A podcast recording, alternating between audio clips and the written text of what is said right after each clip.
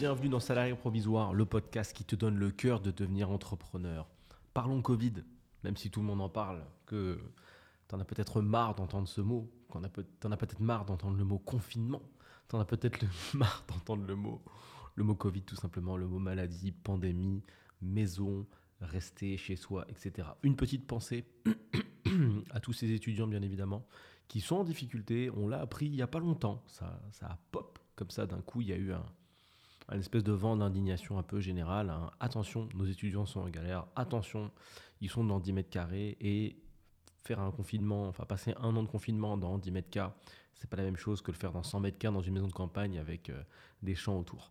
Donc, gros gros big up à vous les, les, étudiants, un énorme courage si vous m'écoutez.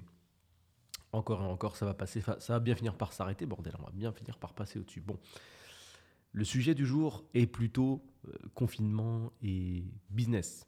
Comme d'habitude, beaucoup d'a priori.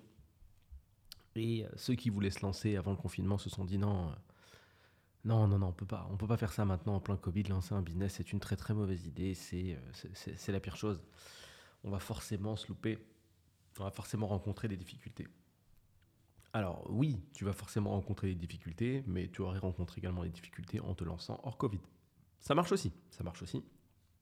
Lancer un, business n'est pas une, promenade de santé. Lancer un business ne se fait pas comme ça très facilement. Il va forcément falloir bosser un minimum, galérer. C'est bien, tant mieux. je l'ai expliqué dans différents podcasts, tant mieux. C'est formateur, ça fait avancer. ça ne te rendra, ça ne te rendra que plus solide. Maintenant, est-ce que le Covid a été un frein à tous les business? Bien évidemment que non. Il y a un truc que tu dois savoir d'ailleurs, c'est que quand il y a de grandes crises, il y a des gens qui s'enrichissent. Ce qui est intéressant, c'est qu'il y a quelques années, c'était un petit peu invisible. On ne le voyait pas spécialement. Voilà, on entendait juste le mot crise. Et puis les gens mettaient ça un petit peu dans leur, dans leur conversation. Ils disaient Ah bah tiens, c'est la crise, c'est la crise. Alors que finalement, ils n'ont pas été euh, touchés spécialement par la crise quand tu n'as pas une multinationale, quand tu n'as pas une énorme boîte, la crise, la crise, elle ne te touche pas spécialement. Tu avais ton salaire avant, tu as ton salaire après, ça change rien. Sauf si tu as perdu ton boulot parce que ta boîte a changé. Et encore, derrière, il y a le chômage, donc c'est pas, pas terminé. Donc les gens qui, utilisent, qui utilisaient en tout cas à tort et à travers le c'est la crise, c'est la crise, me faisaient bien, bien rigoler à l'époque. Là, pour ce qui est du Covid, c'est effectivement une crise et encore une fois, comme tu peux le voir dans diverses vidéos YouTube ou à travers de, de différents, différents podcasts, c'est à ce moment-là qu'il se passe des choses vraiment grandioses parce qu'une crise, il faut, que tu, il faut que tu la considères comme une opportunité. Parce que c'est une tendance globale qui va donner une direction, qui va faire prendre une direction à beaucoup de personnes en même temps.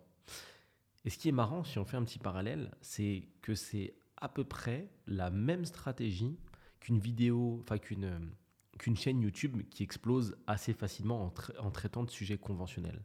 C'est-à-dire que si tu te spécialises dans la rénovation de chaises en rotin sur YouTube, ça va être beaucoup plus difficile de percer que subitement si tu t'amuses à faire des, des, des, blagues, des pranks, jeter des tartes au citron dans la tête des gens. Parce que le divertissement touche beaucoup plus de monde que la rénovation de chaises en rotin.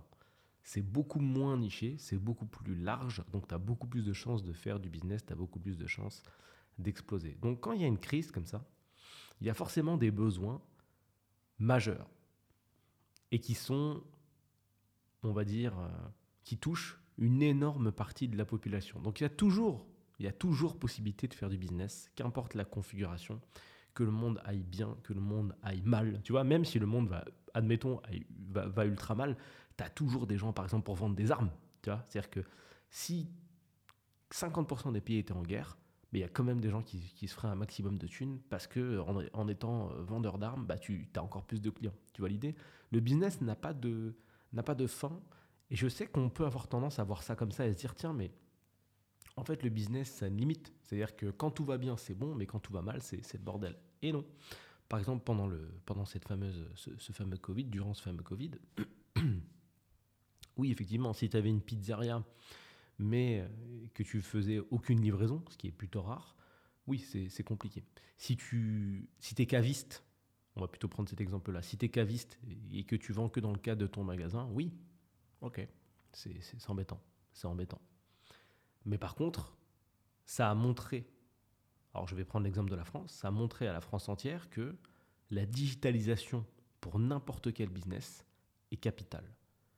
Ça a vraiment poussé ce pan du business qui est trop souvent laissé de côté par énormément de boîtes qui se comportent finalement un peu comme des humains. C'est-à-dire qu'on repousse, on repousse, on repousse, on repousse. Et puis vraiment, quand ça fait mal, là, on va chez le dentiste. Là, ça peut réparer. C'est-à-dire qu'il y a beaucoup de boîtes qui repoussaient leur digitalisation, la mise en place d'outils, le euh, click and collect, avoir un site e-commerce, avoir des réseaux sociaux actifs, avoir une, une, base de données client. J'ai travaillé avec tellement de boîtes comme ça, tu arrives, il y a zéro base de données. C'est incroyable de bosser comme ça.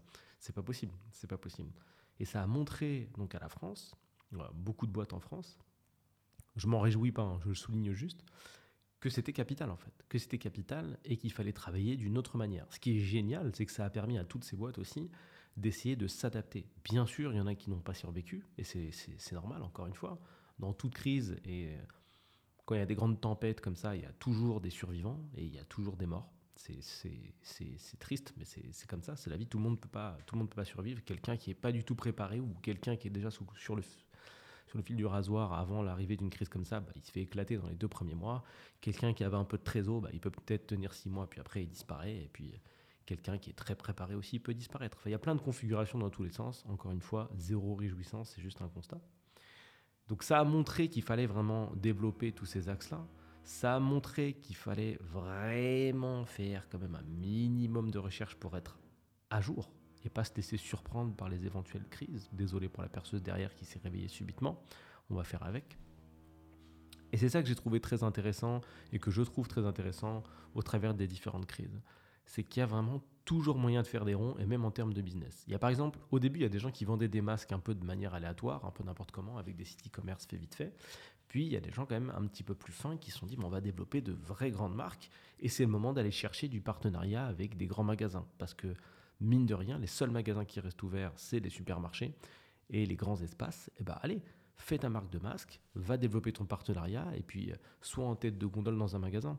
Un magasin qui absorbe encore plus de passages que d'habitude, puisque ce sont les seuls magasins ouverts. Tu vois Donc, euh, d'une, d'une défaillance, d'un problème, d'une tempête, on arrive à créer une opportunité. Autant que s'il y a un tsunami euh, dans ta ville, oui, si tu as directement dans ton garage qui n'a pas été détruit des planches à disposition pour créer un petit stand des ventes de sandwich, tu vas te régaler. C'est normal. C'est la même chose. C'est pareil. Donc ne te, ne te dis jamais, encore une fois, hein, tu connais le but de ce podcast à la provisoire, ne te dis jamais qu'il n'est pas possible de créer un business, qu'il est trop tard, que c'est impossible, que c'est pas le bon moment, que c'est pas la bonne configuration.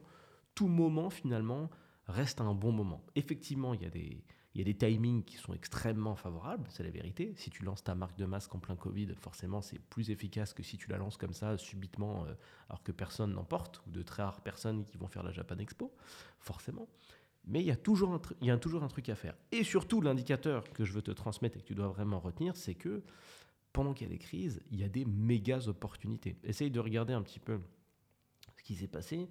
Tu verras que les gens qui étaient déjà très riches sont devenus encore plus riches. Tu verras que la plupart des entreprises solides du CAC 40, hein, donc le top 40 des entreprises en France, ont pris très très très très cher en termes de valeur boursière. Et pareil, c'était très intéressant de rentrer, c'est toujours encore un petit peu intéressant.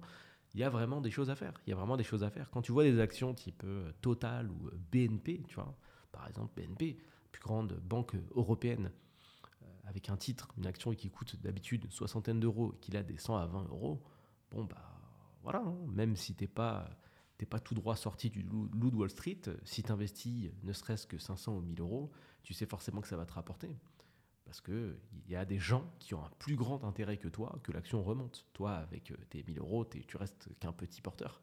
Par contre, du coup, tu peux les multiplier très, très, très, très facilement. Et ça, c'est des opportunités qui n'arrivent qu'en crise. Voilà. Faire de l'argent avec la bourse pendant l'année, c'est possible, hors crise. Mais faire de l'argent avec la bourse hors crise, enfin, en temps de crise, quand ton argent n'est pas engagé avant la crise, bien évidemment. Hein, si tu as investi 10K et que le Covid arrive et boum, et que tu passes à 2K, forcément, là, c'est embêtant. Par contre, si tu as des ronds à investir, et c'est toujours pour ça qu'il est bon d'avoir un peu de liquidité pour pouvoir réagir en cas de besoin, toujours avoir une petite roue de secours, bah, il y a moyen d'être pas mal. J'en profite, ce petit podcast Covid, pour t'indiquer que je vais ouvrir un petit peu le champ des, le champ des sujets de ce, de ce podcast et on va vraiment voir une dimension globale de comment ne plus être finalement salarié petit à petit. Donc tu peux garder ton poste bien évidemment, hein, c'est pas réservé que aux gens qui veulent partir de leur taf, mais je vais t'expliquer comment t'ouvrir un peu à l'investissement, que faire, quel move faire, par où commencer quand tu as juste un taf et que tu dis putain mais j'aimerais vraiment aller plus loin et transformer un petit peu ces, phrases que j'entends un peu partout, 5 000, 6 000, 10 000 euros par mois, j'aimerais bien les transformer en réalité. Ou peut-être que tu vas vouloir te faire un complément de revenu. Dans tous les cas, je vais t'expliquer comment on peut étendre tout ça, comment on peut prendre part à des investissements, comment on fait, qu'est-ce qu'on fait, qu'est-ce qu'on peut faire finalement. On voit l'immobilier partout, mais qu'est-ce qu'on peut faire avec ça? Qu'est-ce qu'on peut faire avec cette fameuse bourse qui a une, comment dire, une réputation un petit peu sulfureuse comment, comment on peut s'orienter finalement en tant que salarié? Tu es là, tu, tu touches ton salaire. Qu'est-ce que je peux faire d'autre que mettre de l'argent de côté? Dans quoi je peux investir? Quel move je peux faire? À comment je peux réfléchir? Comment je peux ouvrir mon esprit? Donc ce sera bien sûr dans une multitude d'épisodes. Je, ne mets pas de, je ne me mets pas de limite. On verra bien où tout ça nous mène.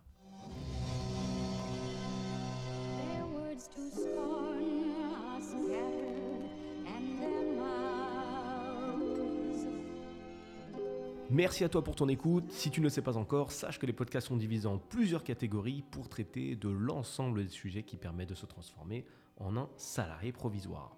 Regarde les petites vignettes à côté des épisodes pour savoir où tu en es. Pour ceux qui veulent aller plus loin, je mets à disposition sur mon site salarié-provisoire.fr des formations qui permettent d'aller encore plus en profondeur dans ces différentes catégories. Si tu as passé un bon moment et que tu veux me soutenir, envoie cet épisode à quelqu'un qui t'est cher. Sur ce, bonne journée ou bonne soirée et à bientôt.